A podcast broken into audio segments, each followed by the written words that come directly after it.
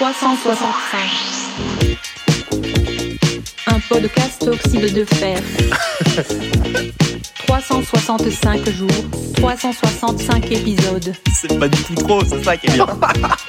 Présenté par Thomas, Oui, c'est moi. Yvan, Ouais, chelou l'ambiance. Étienne J'ai regardé des films pas ouf. et Florian. Oh banger, banger, banger. Bonjour, bonsoir à toutes et à tous et bienvenue dans 365, un podcast Oxyde de fer, l'épisode 3. Ouais Ouais Oxyde.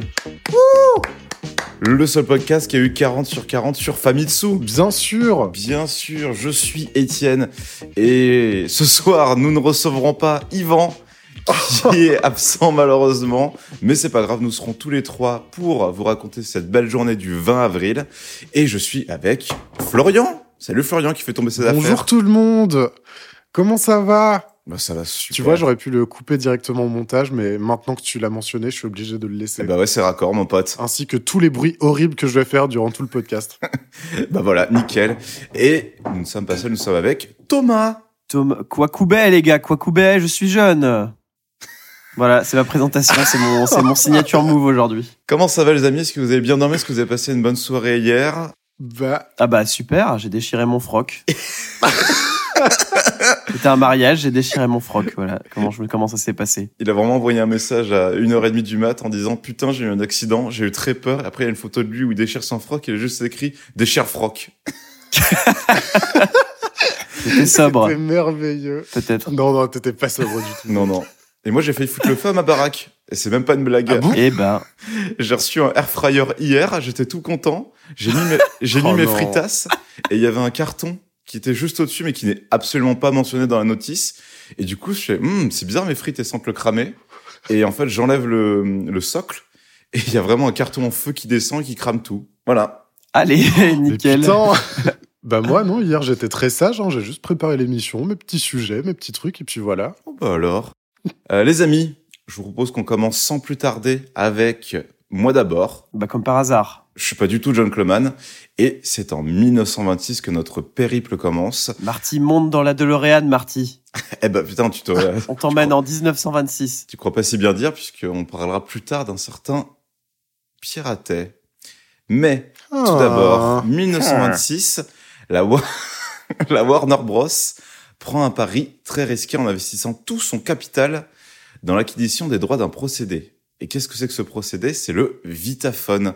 Et c'est tout simplement le premier procédé de cinéma sonore de l'histoire du cinéma. Et il me semble qu'on l'entend avec euh, dans l'album de Diams, non? Comment ça? Il me semble, Bah- ouais, il me semble que c'est le micro de Vita dans l'album de Exactement. Il me semble que Vital s'en sert dans son album pour. euh, Le Vitaphone. Exactement. enfin bref. Génial, les amis. Pour rentrer sur un point de vue très un peu technique, après on parlera surtout de la transition entre cinéma muet et cinéma parlant et sonore.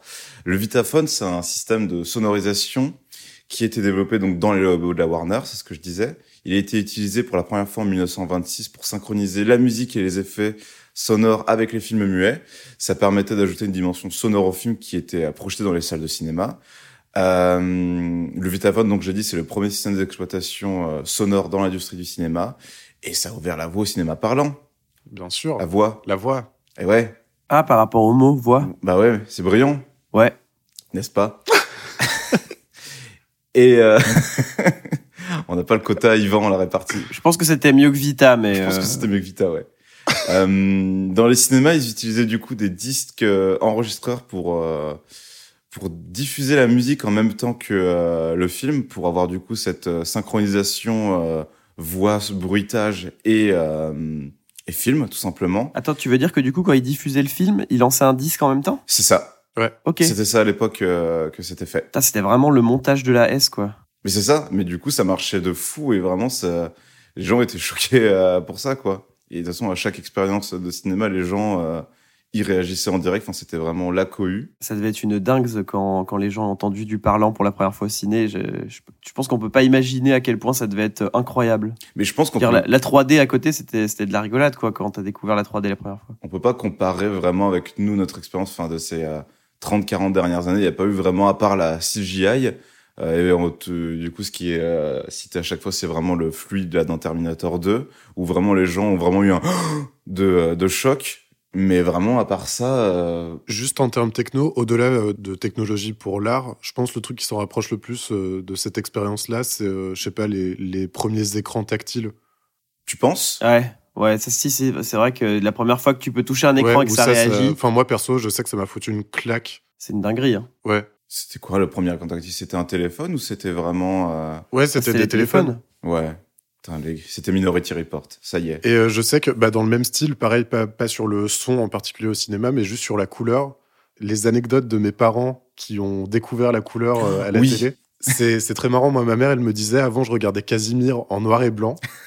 Et un jour, j'ai appris qu'il était orange et ça m'a mindfucké la tronche. Oui, ça par contre, oui, le passage à la couleur, ça devait être un, un vrai truc. Ouais, vraiment. Vraiment, ton cerveau qui s'imagine vraiment des couleurs, au final, tu te rends compte que c'est pas du tout ça. Ouais, ça devait être euh, très particulier. J'ai une anecdote qui a rien à voir Vas-y. parce qu'on parlait de cinéma et d'expérience de cinéma. Mhm. Et mon père, il a vécu une expérience, je pense qu'on ne vivra jamais. Ouais. Euh, quand il était jeune, alors il est allé voir un film au cinéma, je sais plus quel film c'était, mais en fait il y avait des, donc on habite dans une région où il y a une, euh, il y a, il y a un cours d'eau, euh, la Saône, et elle était montée très, elle était montée très très haut, la Saône, elle avait fait une, une énorme crue. Bien sûr. Oh là Et il n'y avait pas les murs anti-crues à l'époque, ça n'existait pas. Et donc, du coup, Ouais. euh, ils sont allés au ciné et euh, il y avait euh, de l'eau dans la salle de ciné, c'est-à-dire que la Saône était montée jusque dans le ciné et tout le bas de la salle était inondé. Et le, mes, Ah, mes grands-parents sont arrivés avec mes parents dans la salle, bah, acheter le ticket, ils ont dit ah, euh, on a vu que la, la Saône, elle, mont- elle montait jusqu'au ciné et tout. Est-ce que c'est pas grave le, le gars leur a dit non, non, il leur a vendu le ticket normal. Et en fait, quand ils sont rentrés dans la salle, il y avait de l'eau jusqu'en bas de l'écran. Mais c'est incroyable, du coup, ça devait se refléter dans l'eau. Bah ouais. Ben, je sais pas, mais ils ont, en tout cas, ils ont maté le film. Il y avait de l'eau dans la salle, donc je pense que j'aurais aimé pour Titanic euh, avoir cette expérience, par Ah, exemple. tu m'étonnes Mais je pense, mais je sais pas, je pense que c'était dangereux, quoi. Oui, j'imagine, potentiellement, avec l'électricité. euh, Je pense que c'était dangereux. Je pense pas que aujourd'hui on ferait un truc comme ça, quoi. Puis, puis même l'odeur vraiment de la saune qui remonte, quoi. Enfin, vraiment, euh, Voilà, petite anecdote. Shoot out à Sébastien. shoot out à Sébastien. Revenons au Vitaphone, les amis, puisque ce procédé, donc, il a été utilisé de 1926 jusqu'au début des années 30. Ça a été extrêmement révolutionnaire, mais ça a été très vite dépassé bah, par les bandes sonores optiques et les bandes sonores magnétiques, bien sûr. La, bande, la fameuse bande magnétique, n'est-ce pas? Bien sûr. Du coup, j'ai prévu un petit jeu très rapide. Oh là là, quel plaisir. Avant le cinéma sonore, le son était reproduit de plusieurs façons différentes. Est-ce que vous pouvez me dire comment? Il y en a quatre gros. Ça, c'est mon rêve. Est-ce qu'il y a déjà eu du doublage en direct? Oui. ça, en- ça fait partie des quatre, du coup? Ça Donc des partie- acteurs qui sont sur place quatre. et qui doublent le film en direct. C'est ça. Il y avait des interprètes qui étaient en direct, dont des acteurs et des narrateurs qui étaient vraiment sur scène. C'est un peu comme du théâtre avec vraiment une toile, littéralement une toile de fond derrière. Et les films muets, les, euh, les acteurs du coup jouaient les dialogues et décrivaient même l'action, l'action à l'écran. Donc euh, c'était vraiment narrateur plus acteur. Et tu pouvais vraiment avoir toute une espèce de petite troupe qui racontait euh, bah, vraiment le film en même temps, quoi. Incroyable. Donc ça fait un. Euh, bah, ensuite, il y avait les orchestres. Ouais. Bien sûr, bah, les musiciens en direct, les pianistes, les violonistes, les orchestres euh, qui jouent en ça, même c'est temps. les plus faciles, je pense. Oui. Et après, bah, doublage différé, où tu rajoutes par-dessus, mais. euh, Non, non, c'était là, c'était là, on rentre vraiment justement dans le euh, Le Vitaphone, monsieur? Vitaphone, monsieur.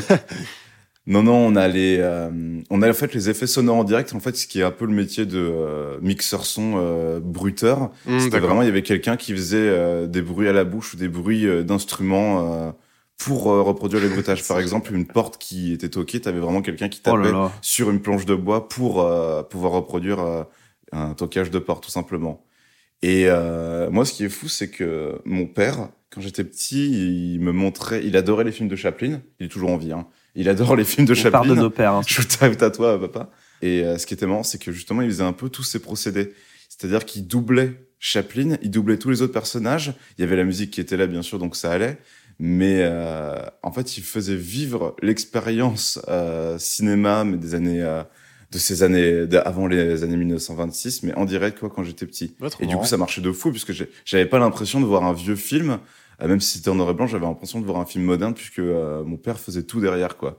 Bah, ce qui est euh, chiant, c'est que quand tu montres à des enfants des films muets avec du texte, du coup, ils ils ont pas le comme ils savent pas lire, ils ont pas certain le, le sens et du coup. mais ce qui est cool, c'est que du coup, tu peux leur donner accès en lisant le truc. Mais aussi, euh, quand tu vas voir des vieux films muets au ciné et tout, du coup, les, les enfants, ils, sont, ils peuvent être largués, quoi. C'est pour ça que je pense que ce côté un peu burlesque, ce côté un peu comme euh, bah, les Keaton ou les Chaplin, ça peut être bien si c'est rejoué par, derrière- par dessus, quoi. Ça peut être une expérience intéressante. Ah, c'est bon, les woke, hein.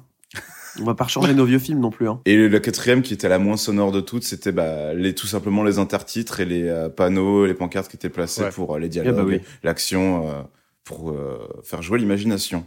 Et puis aussi, comme je vous disais tout à l'heure, l'expérience de la foule rajoutait un peu euh, à cette, euh, en fait, à tout ce son. Genre quand les gens étaient énervés, ils huaient. Quand ils étaient contents, Ouais, ouais. ils applaudissaient. Et vraiment, ça remonte vraiment du, euh, du tout début du cinéma avec l'arrivée du train à la gare des Frères Lumière, où vraiment les gens pensaient que le train leur leur rentrait dessus, et vraiment ils étaient choqués et quittaient la salle, quoi. Comme les fraises Tagada avec la 3D. Tu vois, on a vécu un peu la même expérience, hein. Oh, la pub avant Spy Kids. Moi, la première fois, la première fois que j'ai vu des fraises Tagada euh, en 3D dans ma salle de ciné, euh, je te jure, j'étais pas bien. En vrai, il y avait un vrai effet waouh que t'avais jamais après pendant le film. C'était un peu notre effet wow Spy Kids. Ouais, c'est vrai. Et Frestagada. En vrai, c'est le meilleur effet 3D que j'ai vu euh, de tous les films 3D que je suis allé voir au ciné. C'est rare que j'ai eu autant un effet waouh comme ça. De ouf. Le, euh, donc suite à ça, le premier film sonore, c'est Don Juan que j'ai regardé en entier, qui est très long, qui dure 2h50, où en fait, les Oh. dialogues, du coup, c'est des euh, intertitres, mais quand ça chante, c'est littéralement du coup un son qui sort de la voix. Mais comme c'est enregistré au préalable, c'est un peu de la triche. C'est, euh, en fait, c'est quasiment une comédie musicale préenregistrée, quoi. D'accord. Et c'était très long. C'était 2h50, franchement. euh, Oh putain. C'est, j'ai fait ça pour l'émission. Et sinon, 1927, c'est évidemment euh, le chanteur de jazz avec euh, bah, le premier film parlant où là vraiment même les dialogues sont euh, enregistrés avant. Enfin, vraiment tout est fait euh, avant au préalable. Et c'est ce qui a donné vraiment euh, cet effet en fait, tout simplement. Et euh, le cinéma muet va complètement mourir après ça parce que ça va être un énorme succès. Et du coup, ça va mettre beaucoup de gens au chômage. Regardez Babylone de Voilà. Damien Chazelle. Ouais. Si le sujet vous intéresse, il y a du coup des films qui euh, qui traitent de ça. Donc on a Babylone évidemment, que pour citer le plus récent, on a Sunset Boulevard, on a Singing in the Rain, Cinéma Paradisio et The Artist même euh, Cocorico pour parler de toute cette transition entre le cinéma muet et le cinéma sonore et parlant. Voilà messieurs dames. Évidemment. Et la transition est toute trouvée avec 1930, puisque 1930, c'est la naissance de Pierre Attet, le comédien de doublage, qui est un grand homme de théâtre, mais qui est aussi le doubleur de Christopher Lloyd, de Retour vers le futur. Donc, le petit callback est bien trouvé, n'est-ce pas Thomas? Oui, Oui. par rapport à tout à l'heure. Il a aussi doublé le Joker dans les séries animées et Cortex Oh là là. de Minus et Cortex. Oh là là. Cor- Et aussi Oh là là. Cortex, euh, les pyramides. Ouais, Clash exactement. contre Cyprien. il me Tout semble. à fait, c'était lui, on le voyait en. Sébastien. Sébastien, Sébastien.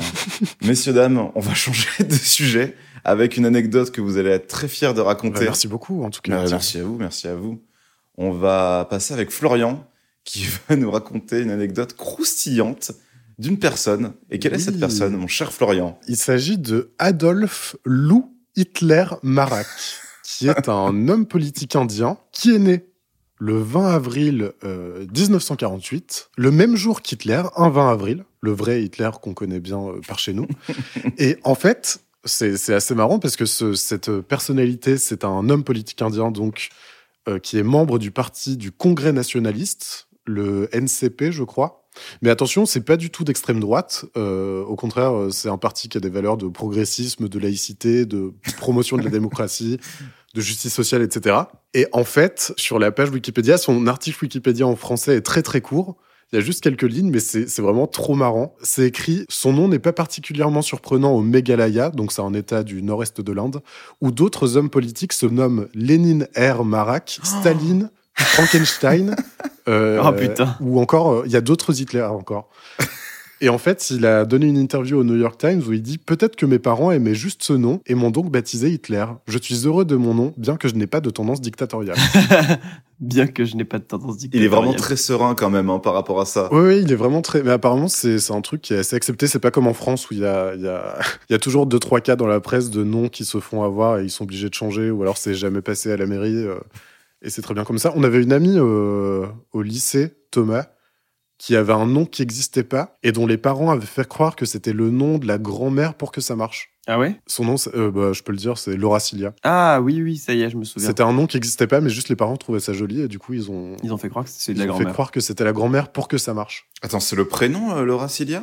Oui. Ouais, Laura Cilia, tout attaché. Ils ont fait croire que c'était. euh, Oh, c'est c'est joli à l'oreille, en vrai, ça va. hein, c'est Bah ouais, c'est super joli, mais pas- du coup, ça existait pas et à la mairie, ils étaient pas chauds. Ah putain. Donc en tout cas, c'est pour dire qu'on n'a pas les mêmes euh, du tout les mêmes règles qu'en Inde. En Inde, ça, ça semble être assez. Euh... Ouais, c'est le sbul, quoi. Chaud quand même hein, de s'appeler Adolf ou Hitler. Ouais, vraiment. et que ça pose pas plus problème que ça, quoi. Oui, vraiment. euh, Bon, après à l'école, on te fait pas chier, quoi, je dirais. bah, soit tu te fais bully, soit t'es le bully de l'école. C'est ça. Oui, c'est ça, ouais. Quand tu t'appelles Adolf Hitler, donc euh, je pense que Je m'étonne. je pense que t'as pas d'autre choix. En parlant de bully, quelqu'un qui a joué des rôles de bully, c'est une naissance en 1964 et c'est Thomas qui va nous raconter toute son histoire. Oui, c'est la naissance d'Andy Serkis, Oui. le, le, le Ah oui. cousin de Nicolas Sirkis, le, le chanteur d'Indochine. Et non, en fait, c'est pas du tout vrai, parce qu'en fait, c'est Serkis et non pas Sirkis. Oh, et tu m'as bien Andy. Serkis, c'est qui? C'est un acteur, réalisateur et producteur britannique qui est né le 20 avril, bien sûr, parce que c'est aujourd'hui. Bon anniversaire à lui. Bonne anniv. 1964 à Ruislip, dans le Grand Londres. J'ai fait une grande pause pour que vous puissiez rire. Énorme. Parce qu'il y a slip dans le nom. Vous Ah avez oui. ou pas? Ah oui, mec. Donc Serkis, euh, déjà, tout petit mini-jeu. À votre avis, à quelle place il est dans le top des acteurs les plus rentables de tous les temps? Déjà, il y est, et à quelle place il est? Putain, aucune foutue idée. Donnez un chiffre et ce sera le plus proche. Moi, je dirais un truc genre 19, 19e, ok. parce qu'il y a quand même du monde devant lui. Hein. Et Flo? Moi, je veux dire euh, 50. Eh bien, c'est le huitième acteur le plus rentable de tous les temps. Donc, il Oh là est là. très très bien classé. Putain. et euh, surtout grâce à son travail euh, de capture de mouvement qui a été acclamé par la critique. Euh, déjà, on va faire un mini-jeu déjà avant que je- j'aille plus profondément dans ce qu'il a fait, qui s'appelle le Serkis ou pas Serkis. Donc, je vais vous donner un personnage euh, de CGI, donc euh, qui a Ah été oui. créé en 3D, et vous allez me dire si c'est à votre avis c'est Serkis ou c'est pas Serkis. Ok Ok. donc, premier personnage, c'est Gollum. Oui, bien sûr. Oui, Sarkis. Exactement, c'est Serkis. C'est le seul truc que je sais de lui. Hein. Moi, après, c'est terminé. C'est un des plus connus. Euh, le singe dans Pourquoi j'ai pas mangé mon père de J'y ai pensé J'y ai pensé Je me suis dit, j'étais sûr qu'il allait faire cette vanne. non, non, ça c'est de Funès. Serkis C'est de Funès, mec. Comment ça, c'est de Funès Bah, de Funès, il était recréé. euh, Oui, non, mais oui, mais oui, mais oui, mais le singe, Oui, mais non, mais non, c'est pas lui. le singe, le singe, c'était euh, Jamel qui le faisait Oui, oui. pour de vrai. En- Ok, Il était dans une combi et il l'a fait. Et d'ailleurs, oui, on n'en reparlera jamais de ce film. Donc je le dis, effectivement, c'était un des premiers films où il y a eu du deepfake. J'ai l'impression parce que j'ai jamais, euh, j'en ai jamais entendu derrière du deepfake audio. euh, où en fait euh, ils ont recréé la voix de Louis de Funès en informatiquement et du coup Louis de Funès double un personnage dans ce film alors qu'il était mort déjà depuis longtemps parce que Jamel Jamel le voulait et du coup ils avaient recréé sa voix et le, le réal avait dit à l'époque je pense que ça sera de plus en plus fréquent euh, oui, c'est vrai. Mm. ça va devenir une question essentielle dans le monde euh, dans le monde numérique et je sais plus de quelle année il date euh, le film De tête, je dirais 2016, un truc comme ça. ouais 2015 2015 2015. c'était hyper tôt quoi je veux dire moi j'avais jamais entendu parler de trucs comme ça déjà à l'époque il y avait pas les deepfakes et tout ça n'existait pas quoi Bah, il y a eu Euh, les deepfakes euh, comme, faciès, avec, bah, du coup, euh, les plus les exemples plus connus, c'est les rajeunissements et les personnes mortes dans les Star Wars qui étaient revenues à la vie. Mais c'est vrai que les deepfakes audio, c'est quand même très fort, ouais. Et puis c'est vrai qu'on l'a pas tant revu que donc ça. euh, Jamel est le premier Jamel First. Par contre, euh, je suis curieux de savoir si ça va revenir euh, bientôt, euh, là, dans, dans les années qui, qui arrivent, parce que là, vraiment, les, les IA qui sont en train de se développer par rapport à ça, notamment par rapport au monde du podcast, donc de synthèse vocale et de reproduction de la voix. Putain, on n'aura même plus besoin d'enregistrer On n'aura même plus besoin d'Ivan. Non, mais c'est hallucinant. on aurait pu recréer Yvan T'as des logiciels qui permettent vraiment juste, tu leur mets, je sais pas, une heure de toi qui parle, et ils arrivent à refaire des phrases entières euh, de toi. C'est un logiciel, je sais plus comment ça s'appelle, mais qui, en gros, d'un côté, fait toute la transcription textuelle, et de l'autre, si tu modifies des mots de la transcription, il va refaire la voix comme si de rien n'était. C'est terrifiant. Vraiment. À terme, euh, ça peut beaucoup m'aider pour le montage, mais pour Louis de Funès ils ont enregistré euh, pas mal euh, ils ont chopé pas mal d'enregistrements radio comme du coup c'est des enregistrements très clean ils Ouais. prenaient pas les films ni rien parce que les films il y a toujours de la musique ou quelqu'un qui parle par dessus mais ils ont pris plein d'enregistrements radio et ça leur a posé Ah, problème pas mal parce que du coup à la radio il avait pas la même voix que dans les films. Il avait sa vraie voix il était posé. Il disait pas oh ma biche ma biche! Il avait que des hot takes de droite. ça. Il était pas en mode ma cassette ma biche! Chaud! Donc euh, du coup c'était euh, c'était euh, c'était un peu compliqué. Bon bref parenthèse terminée. King Kong le grand singe dans le film King Kong Oui. Ouais, je crois que c'est lui. Ouais, c'est lui. Et d'ailleurs, il est allé vivre dans les montagnes auprès des singes pendant euh, trois mois pour, euh, pour les imiter. C'est vrai, hein, c'est vraie anecdote. Non, c'est vrai? Oui, c'est vrai. Putain, Il incroyable. est allé vivre auprès des singes pour, euh, pour euh, se fondre dans le personnage. C'est chaud, hein, euh, quand même. Putain, tu te dis, je suis, c'est lui le film, c'est lui dans le film King Kong, quoi. C'est incroyable. Euh, Balou dans Mowgli, la légende de la jungle. Je dirais oui aussi. Non. Et si, c'est bien lui aussi. Et c'est même sa voix. Putain, ouais, ok, bon, bah, tous les singes. euh, C'est pas un singe Balou. Enfin bref, Oui. Bah, Balou, c'est l'ours, mais mec. pardon, un ours, mon pote. ça se ressemble. Il en reste trois. Le M&M's rouge. oui. Dans les pubs Je dirais M&M's. non, moi. J'y crois pas, tu l'as inventé. Et non, c'était, c'est pas lui. Ah merde Ça aurait, j'aurais aimé. Je me demande où est-ce qu'il serait allé s'entraîner trois mois pour faire les M&M's rouges. Dans une fabrique de M&M's. Oui. Euh, Fantomas. Bah non. bah non Et non, c'est pas lui. Et en dernier, le capitaine Haddock dans le film de, oui. Ah, c'est lui? de, de, comment il s'appelle, de De Spielberg. Spielberg. Spielberg. Oui, Et c'est bah lui. oui, c'est lui. Et d'ailleurs, je peux vous le dire maintenant, mais il avait fait une interview pour, euh, pour, euh, pour parler d'Haddock en disant que lui, euh, il voulait vraiment trouver le cœur émotionnel d'Haddock et que c'était un personnage comique et un ivrogne, mais qui voulait comprendre ce que ça voulait dire dans l'histoire et que en fait, euh, il a compris que c'était un personnage, Donc il allé se saouler euh, dans des bars euh, pendant trois mois tous les jours. c'est un personnage qui avait perdu le contact avec son passé, ses ancêtres et son héritage, et il avait le sentiment d'être impuissant, d'échouer dans tout. Donc sans ce travail, il aurait eu l'impression de jouer juste un soulard superficiel, mais euh, là, il était content parce qu'il a réussi à trouver euh, le vrai, le vrai sens Ah ouais. du personnage d'Haddock. Qu'est-ce que je suis heureux que ce film existe, vraiment. Un vrai acteur impliqué. Hein. Ouais. Puis merci, ouais, merci Andy Serkis. Du coup, il est issu d'une famille de cinq enfants. Il a grandi euh, à Londres. Euh, son père, il était gy- c'était un gynécologue arménien euh, d'Irak, et sa mère, c'était euh, une enseignante pour enfants handicapés, donc des gens euh, dévoués euh, au service des autres. Après des longs métrages, du coup plus ou moins importants et pas mal de théâtre, il a eu le rôle de sa vie quand Peter Jackson lui confie en 99 l'interprétation de Gollum Ouais. dans la trilogie du Seigneur des Anneaux, et il a prêté euh, pendant quatre ans sa voix, ses mouvements et ses expressions faciales euh, au personnage. Euh, il a renouvelé en 2005 avec King Kong, du coup il a interprété le gorille géant, et euh, il est allé au Rwanda, effectivement, à l'insu de la production, ça je l'ai pas dit tout à l'heure, Oh. pour vivre un contact direct avec des vrais gorilles de montagne. Putain. Ah ouais, donc sur ses propres moyens en plus, quoi. Il est Oui. vraiment impliqué. Et euh, il, il- d'ailleurs dans le film, il joue également le cuisinier Lumpy, donc il fait deux personnages dans le film. Ok. Après plusieurs rôles, il est à l'affiche de euh, du film Bienvenue au Cottage, donc pareil où il joue aussi euh, des rôles en CGI. Et euh, il a joué le capitaine Haddock dans Les Aventures de Tintin, Le Secret de la licorne de Spielberg aux côtés de Jamie Bell. En 2011, il a fondé sa propre compagnie de performance capture, donc de capture de, de mouvement, qui s'appelle Future, qui, qui, parce que lui il pense que c'est un, c'est un futur standard. il, il a fondé ça, il a beaucoup bossé. En fait, son but c'était de faire bosser euh, pas mal de nouveaux acteurs sur ça directement en disant bah c'est le futur, il va y avoir plein de, de captures de mouvements dans plein de films, donc je veux qu'il y ait des acteurs qui soient formés à ça et que et qu'avoir des vrais bons acteurs de capture et que ce soit pas fait à l'arrache quoi. Ok. Euh, et c'est c'est pour ça c'est lui qui a l'idée euh, toute la capture dans le livre de la jungle et euh, qui a même joué Balou dedans. Petites anecdotes rigolotes, c'est que sur euh, Gollum, il a calqué la voix de Gollum sur le bruit que faisaient ses chats en crachant les boules de poil. ce qu'il a dit en, en interview. Et du coup, le- alors que son interprétation de Gollum euh, lui a valu une, une reconnaissance unanime, les Oscars ont refusé de le nommer, et ça avait fait du bruit à l'époque, parce que du coup, le personnage, euh, il est de nature virtuelle. Et par, et par contre, il a reçu un Empire Award en 2004 du meilleur acteur britannique pour ce même rôle. Euh, petite question, du coup, mini débat, qu'est-ce que vous en pensez? Est-ce qu'il aurait dû avoir sa nomination? Parce que du coup, il a quand même prêté sa voix, ses expressions faciales.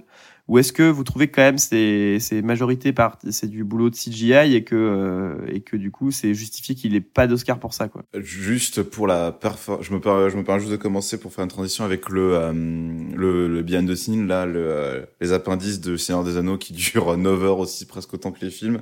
Et juste tu regardes un tout petit peu de ça, tu te rends compte de la performance, du boulot que c'est et Ouais. de euh, l'implication qu'il avait. Et euh, après ça veut rien dire d'être très impliqué dans un travail, mais quand tu vois le résultat que ça donne dans les behind the scenes et bah du coup euh, au film, ça méritait au moins une nomination. Oui, ça aurait été un énorme pas et euh, une énorme progression technologique et une reconnaissance aussi. Donc pour moi, oui, ça méritait.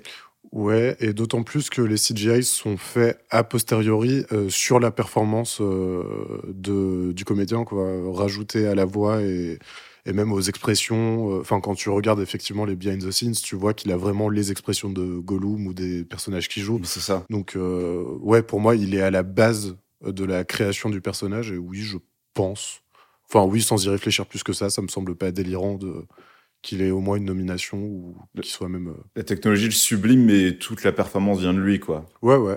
Bah, la preuve, quand tu parles du Seigneur des Anneaux, je pense que c'est un des premiers personnages qui vient en tête Ah de bah tout oui. le monde euh, Ouais, quand tu parles des films. hein. Bien sûr. Et puis du coup, à quel point, euh, enfin, du coup, ça ramène à un débat encore plus ancien de bah, à quel point, du coup, le maquillage, c'est un, c'est du superflu et c'est un truc rajouté à la performance et du coup, ça devrait pas être considéré. euh, Mais justement, The Whale avec Brandon Fraser, ça a été un peu décrié en mode oui, bah, c'est juste Brandon Fraser qui, euh, Ouais, c'est qui est ça. dans sa chaise euh, maquillé en vraiment en obèse. Et du coup, vraiment, bah oui, là, il s'est sublimé par ça.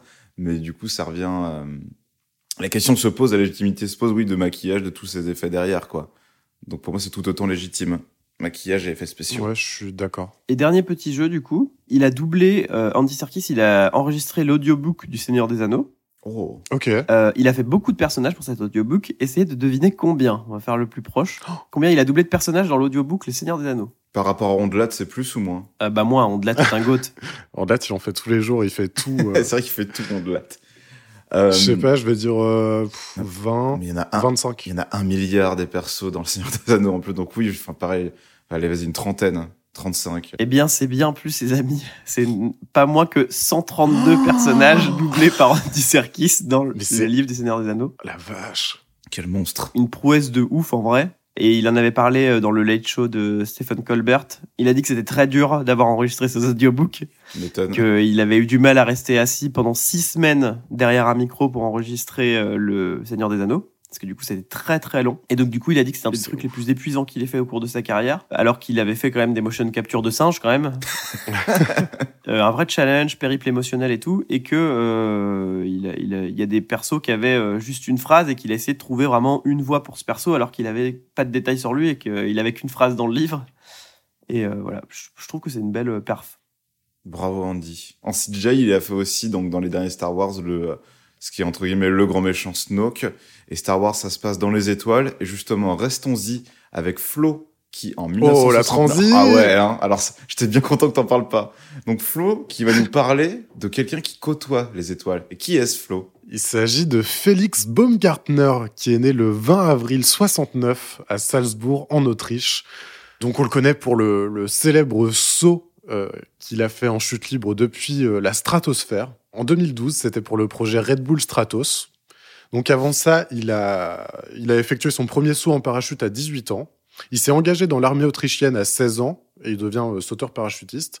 Il est resté, je crois, 5 ans dans son service militaire et puis ensuite, euh, donc il a pu euh, se confirmer en tant que sauteur parachutiste. En 99, donc à 30 ans, il saute du haut des tours Petronas à Kuala Lumpur en Malaisie. Et euh, la même année, il saute du haut de la statue du Christ Rédempteur à Rio. Oui, c'est vrai qu'il a fait ça. Il devient euh, recordman, il essaye de choper le plus de titres possible dans, dans les trucs extrêmes comme le base jump euh, et ce genre de choses. Et donc, ça nous amène surtout à l'événement principal pour lequel on le connaît. Donc, 2012, le Red Bull Stratos, euh, financé et organisé notamment par Red Bull. Ça me fait vachement marrer d'ailleurs.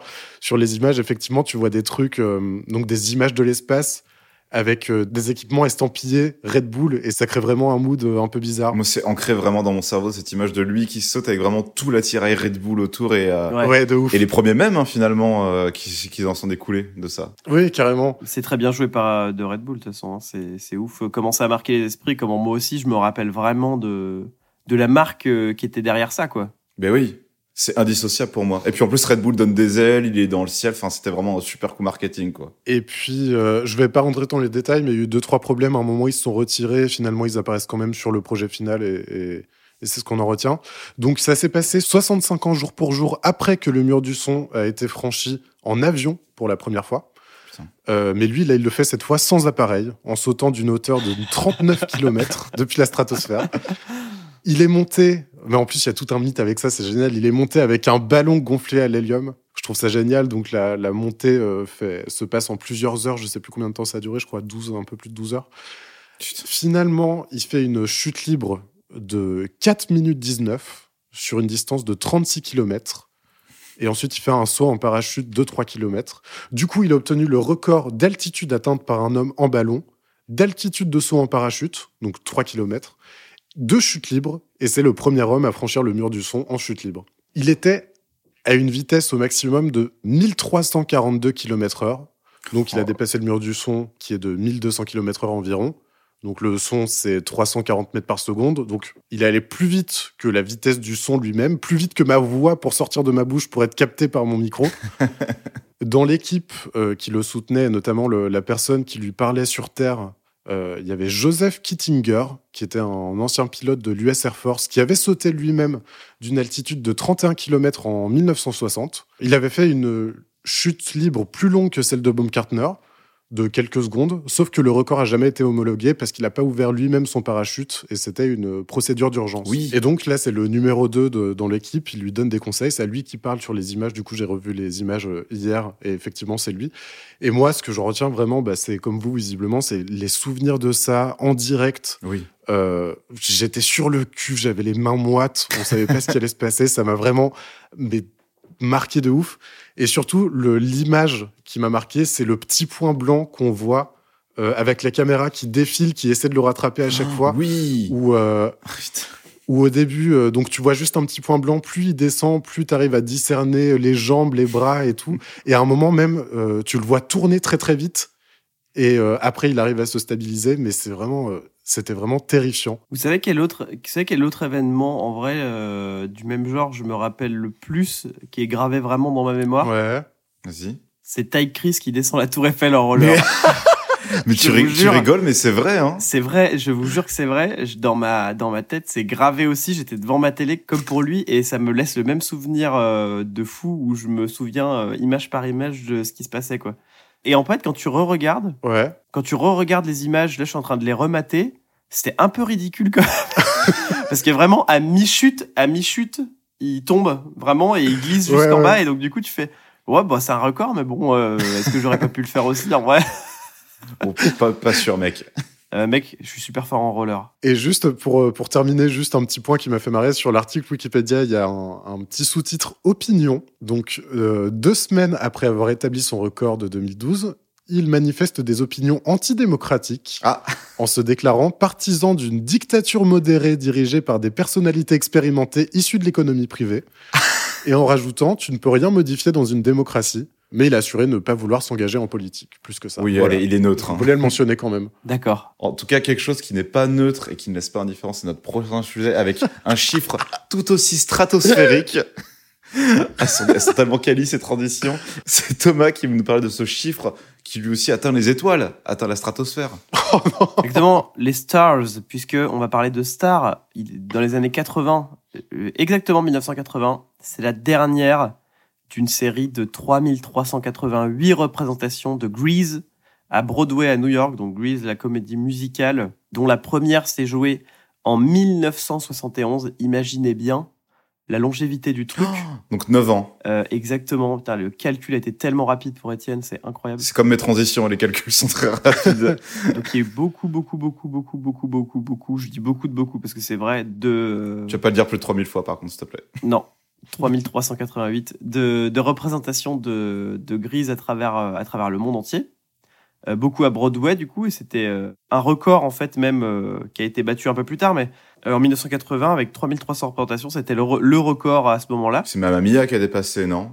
Depuis? Non, même pas. C'était une comédie musicale que je ne connaissais pas, qui s'appelle A Chorus Line. D'accord. Ça me dit rien. Et quand j'ai regardé la page Wikipédia du truc, il y a vraiment genre six lignes. Ok. Donc euh, je pense qu'elle est pas très connue en France, Ok, ouais. mais c'est, elle a, elle pour pour euh, montrer à quel point c'est une dinguerie, elle est à 6137 Oh. représentations celle-ci. Ils se sont dit le double. Alors que Grise est déjà beaucoup. Eh, Mais Grise là, elle rejoue à Londres depuis euh, 94 et elle s'est réarrêtée en 2007. Donc je pense que, mais celles-là sont Ah pas ouais. comptées dedans parce que c'est pas, c'est pas pour le coup c'est pas Broadway. Pour raconter l'histoire très rapidement parce que Grise c'est un peu, c'est pas très compliqué à comprendre. hein. Donc c'est l'histoire de Sandy. D'ailleurs, c'est plutôt cocasse puisque euh, le début de l'histoire se passe à la plage. Sandy, ça veut dire sable, sablé. C'est une Australienne qui est en vacances aux États-Unis et qui rencontre Danny Zuko, qui est joué euh, dans le film par John Travolta, par exemple, euh, le chef de la bande des T-Birds. Et ils vivent le grand amour, ils, se, ils se bécotent, comme disent les, jeunes, sur la plage. Et euh, malheureusement, Sandy, elle est obligée d'interrompre ses vacances. Elle dit bah, Moi, je dois rentrer en Australie, on se reverra jamais, c'est horrible. Euh, et d'ailleurs, il y, a plusieurs- il y a plusieurs petits trèfles dans le film déjà, et je pense qu'il y en avait aussi dans la comédie musicale.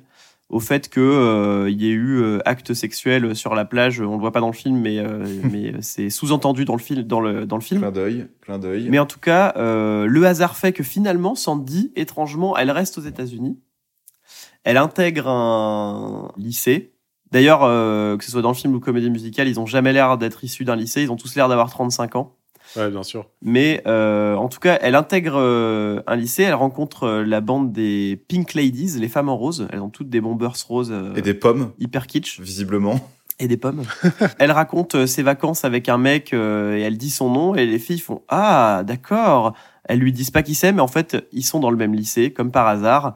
Et lui il raconte aussi ses vacances de son côté en disant ah là là la meuf euh, comment je les ken et tout. Et en fait du coup plus tard ils se rencontrent et elle elle se rend compte que c'est un bad boy, que c'est un loupard comme on dirait en France, un gros loupard.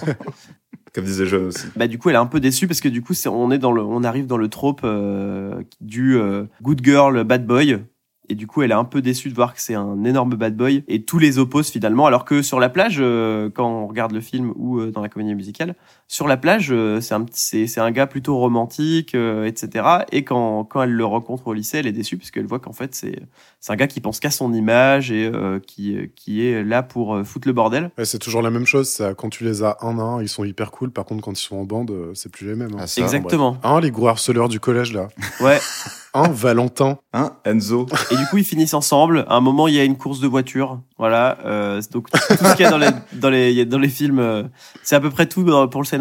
Hein. C'est vraiment aussi profond que ça. Juste un petit point sur les, les acteurs qui ont joué euh, les rôles principaux de, de cette, euh, cette comédie musicale au fil des années.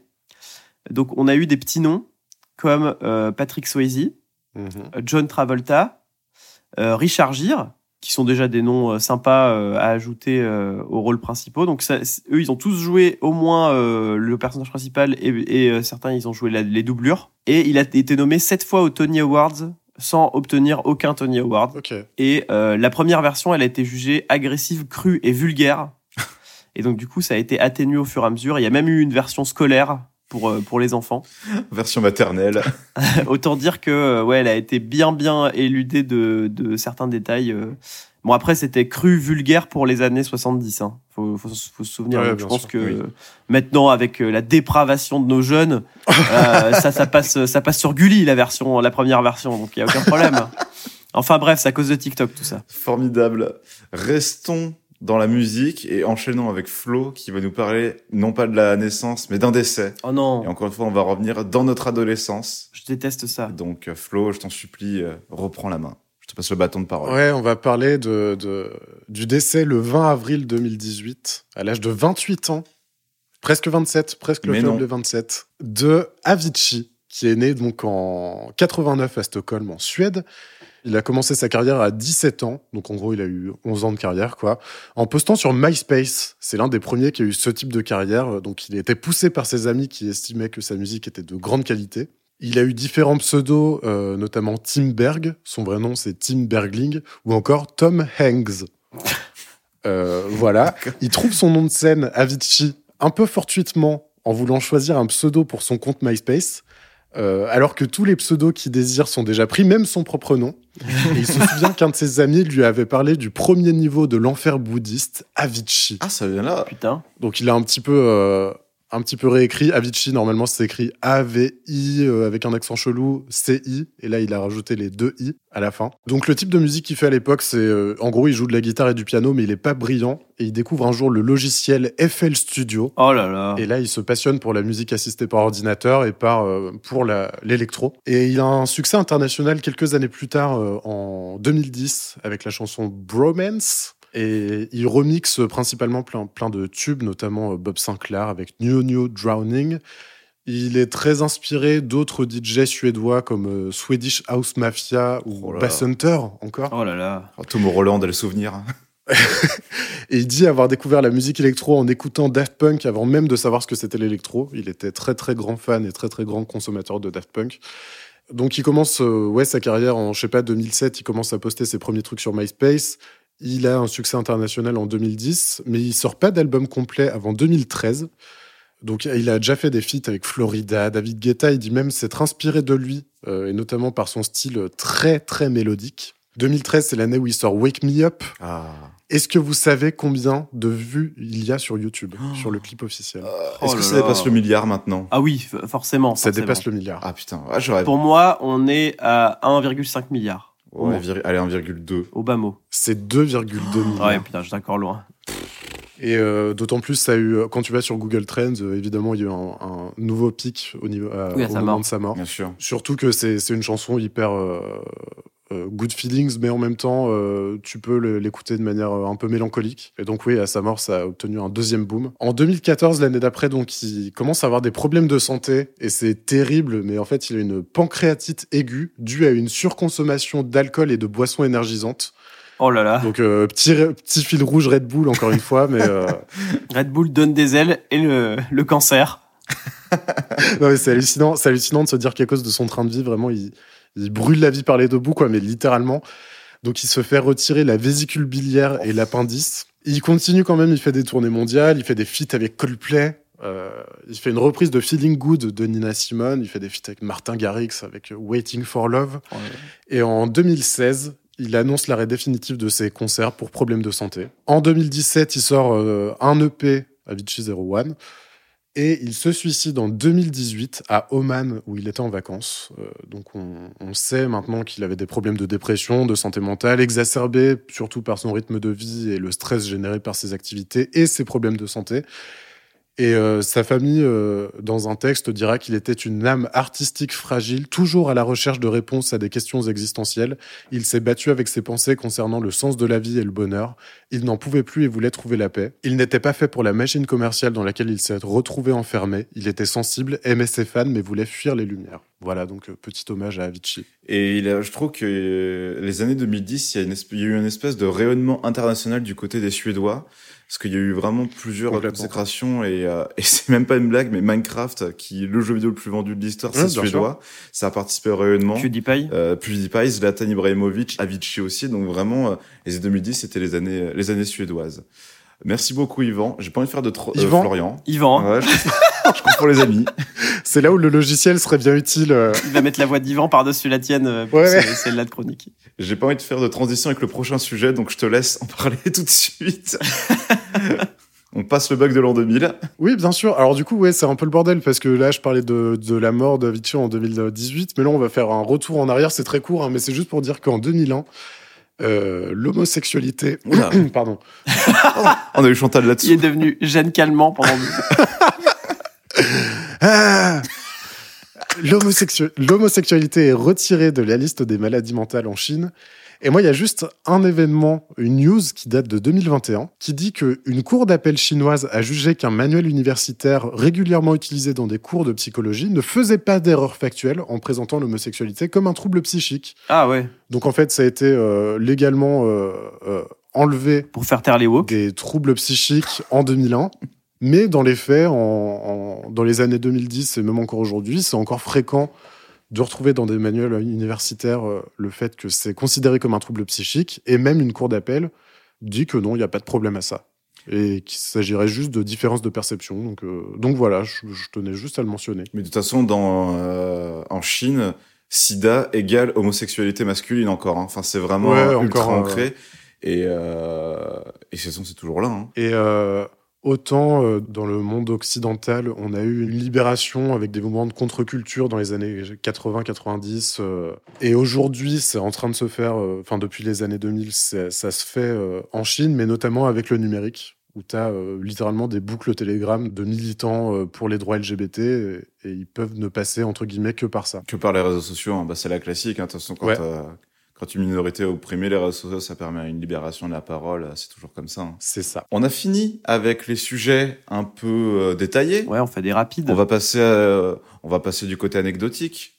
Ça vous va? Bien sûr. Allez, oui, let's go. Pierre partage la date de naissance avec une personnalité politique française et pas des moindres puisque c'est Éric Dupont-Moretti, l'avocat. Voilà, T'es responsable de ton, de ton parallèle. hein. Bon anniversaire du Éric Dupont-Moretti, on va dire. Pas bon anniversaire Hitler. Je le déteste. Mais euh, après c'est juste factuel hein, qui partage la même date de naissance. Hein, je... Oui, il y a Bien aucun, sûr. une- lien de cause à T'es effet. libre de. Libre, tout à fait. 20 ans plus tard, en 1980, on a la naissance de ça, ça, ça, ça, c'est. C'est F you. Et oui, né Youssef Soukouna. C'est juste une coïncidence qu'il soit né le même jour que Éric Dupont-Moretti et Adolf Hitler, hein, c'est fio. 1992, on a la mort de Benny Hill. Thomas, je t'en supplie. Moins rigolo, 99, on a la fusillade de Columbine dans le Colorado, Aïe, aïe, Je ferai pas de petite musique pour ça. qui a inspiré donc un film et un documentaire. Donc le film c'est le film c'est Elephant de Gus Van Sant et le film le Ah oui, documentaire il est c'est horrible. c'est Bowling for Columbine de Michael Moore. Elephant, il nous l'avait montré au lycée. Ah ouais? Le prof de théâtre nous l'avait montré. euh, ça nous avait euh, traumatisé. Putain, eh, tu m'étonnes. Il est hyper, il est hyper violent le film en vrai. Oui, oui, oui, je, je comprends pas comment tu peux montrer ça Il euh, était affreux. à des gosses. Bah après, euh, ça nous a marqué quoi. On s'est dit ah ouais quand même les armes, euh, pas ouf. Pas ouf les armes. c'est pas- c'est pas si mal la France. Côté sortie ciné, on a en 1966 Ne nous fâchons pas de George Lautner avec Lino Ventura et Mireille Dark. 1988 Le Prince des Ténèbres de Jean Charpentier aka John Carpenter. 1994, on a État second avec Jeff Bridges, Isabella Rossellini, Rossellini et John Turturro. Putain, le casting de fou. Oh, John Torturo, Voilà, j'ai été sûr. Voilà, petit mot sur John Turturro, euh, Thomas? bah je l'adore. Bah voilà, regardez toutes ces Et séries. regardez euh, Severance, Severance, ouais, bien sûr. Severance, la ville préférée de Caris. Pascal Severance. Regardez euh, Severance la série, il y a John Torturo, il est sublime dedans. Toujours en 94, on a été une fois le bronze avec deux et avec Robert De Niro. Oh là là. Je savais pas qu'il mégalo. réalisé. Oh oui, il en a réalisé pas mal De Niro en vrai, mais c'est pas c'est plus connu, hélas. 2005, et on en parlait au premier épisode de 365, on a Garden State de Zach Braff. Bien sûr. Putain, il est dans tous les épisodes, Zach Braff. Ouais. Ouais. Et on a Damnation de Bellatar. Et euh, moi, j'ai une petite anecdote. C'est que du coup, moi, je vous l'ai dit, j'ai fait une école de cinéma. Et il y avait plusieurs degrés d'élitisme. Donc, il y avait l'élitisme euh, français, avec euh, tout ce qui était euh, Desplechin, Clapiche, etc. Euh, mais le niveau, vraiment, le boss final du snobisme euh, élitiste, c'était Bellatar avec ses films, euh, pas forcément en noir et blanc, mais toujours très grisâtre, toujours vraiment le, le cliché un peu qu'on peut avoir... euh, en euh, que le spectateur mainstream peut avoir du vraiment du film lent, un peu de l'est, Ouais. en noir et blanc, très dépressif. Mais j'en dirai pas plus parce que je suis pas du tout euh, au courant de sa filmo, mais voilà, c'était vraiment euh, quoi, tu connais pas Bellatar? Voilà, ça je l'ai entendu vraiment d'un type de personne en particulier. Euh, 2016, encore un callback à l'épisode 2 de 365, Les Malheurs de Sophie de Christophe Honoré, Oh là là. avec Agnès de Moustier, Dumoustier, euh, Fauchinette Farami et bien sûr Muriel Robin Oh la goutte, dont on fera une chronique complète du sketch de l'addition. bien sûr. Mais euh, Les Malheurs de Sophie, moi je me rappelle de la série animée que je détestais quand j'étais gamin. Mais Je tout le monde détestait. Dès qu'il y avait un épisode, j'avais envie de chialer parce que c'était nul. Oh, ça foutait un Ça cafard. c'était un cafard et vraiment t'avais des dessins animés joyeux et non c'était euh, c'était les malheurs de Sophie vraiment qui étaient là et euh, ça dégoûtait tout le monde. Exactement. Et pour citer le film le plus récent sorti un 20 avril, on a un talent en or massif avec Nicolas Cage qui joue son propre rôle, Pedro Pascal, Oh là là, pareil, le casting. le daddy Pedro. Et euh, est-ce que quelqu'un veut prendre la main sur la journée internationale pour le 20 avril? Euh, Je laisse Florian finir. Ah bah voilà, Florian conclut. Ok, non, bah, on peut juste dire donc euh, le, le 20 avril, euh, si on parle en termes euh, états-uniens, si on retourne la date, ça fait 420. Et 420 ou 420, qu'est-ce que c'est? Eh ben, ça correspond au jour international de la marijuana. Donc, c'est un, jour férié de la contre-culture américaine militant pour euh, la- l'adoption ou la dépénalisation ou tout ce qu'on veut, juste la réformer la politique en termes de, de consommation de marijuana. Et euh, d'ailleurs, on peut constater aussi que c'est le lendemain du 19 avril qui est pour le LSD à bicyclette. je je- j'ai pas de j'ai pas de contexte plus que ça, juste ça fait marrer. C'est Bah oui, c'est toujours un peu marrant leur contexte. Et puis bah quand on fera le 19 avril, euh, on en parlera plus en détail, bien sûr. Bien sûr, et juste, euh, oui, c'est donc c'est un mouvement euh, de contre-culture américain, mais c'est devenu euh, une euh, ah, presque un même en fait euh, dans la culture populaire. euh, t'as- dans plein de séries, t'as des 420 qui se cachent un peu partout euh, sur des horloges, sur des heures, euh, sur des codes PIN de téléphone. Donc c'est toujours pour rappeler euh, le 420 d Et c'était c'était à la base, oui, pour en dire un peu plus, euh, l'idée de se retrouver à 4h20 tous les 20 du quatrième mois. Enfin bref, euh, pour fumer tous ensemble et pour à la fois en prenant du plaisir, militer, enfin un truc un peu de hippie quoi. Quelque chose d'assez pacifiste pour légaliser, dépénaliser le cannabis. C'est ça. Et je te laisse d'ailleurs conclure avec les prénoms du jour et les dictons, mon bon Thomas. Ça, ça c'est ta spécialité. Oui, bien sûr, le prénom du jour, on souhaite une bonne fête aux Odette. Bonne, Bonne fête, fête, Odette. Odette. Oh là là, les Odettes, on les adore.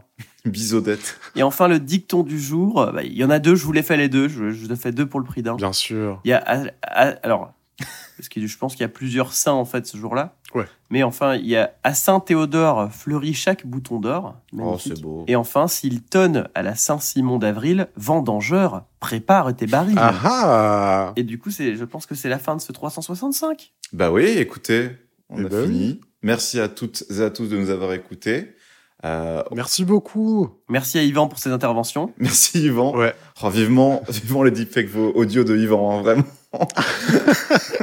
On va bosser là-dessus. Troisième épisode, on est déjà plus que trois. Euh, Oui, on a fait exprès. hein. Qu'est- Qu'est-ce qu'il en sera du quatrième? Merci à toutes et à tous les amis.